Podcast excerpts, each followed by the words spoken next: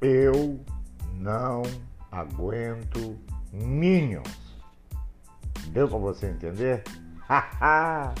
o negócio tá ficando pesado e é para tudo que é lado.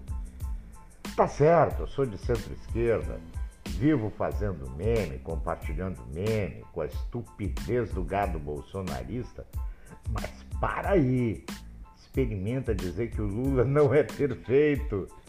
É, é mesmo, cara, é um absurdo. Experimenta dizer, pesquisas mostram que PT desidrata no Nordeste. Você pega a pesquisa, publica a pesquisa, comenta a pesquisa, e o resultado qual é? Comentários do tipo: Você não tomou gardenal hoje.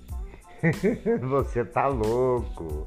Ah, vocês são apaixonados pelo Lula.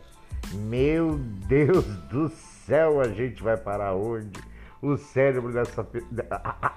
Até gaguejo. Mas é, é. É um misto de humor e terror a política nacional hoje em dia. Você não escapa de descerebrados de centro, de direita, de esquerda, anarcoacéfalos. É um negócio impressionante. Eu tô rindo agora, fiz esse podcast para rir junto com vocês. Mas eu vou dizer uma coisa, viu?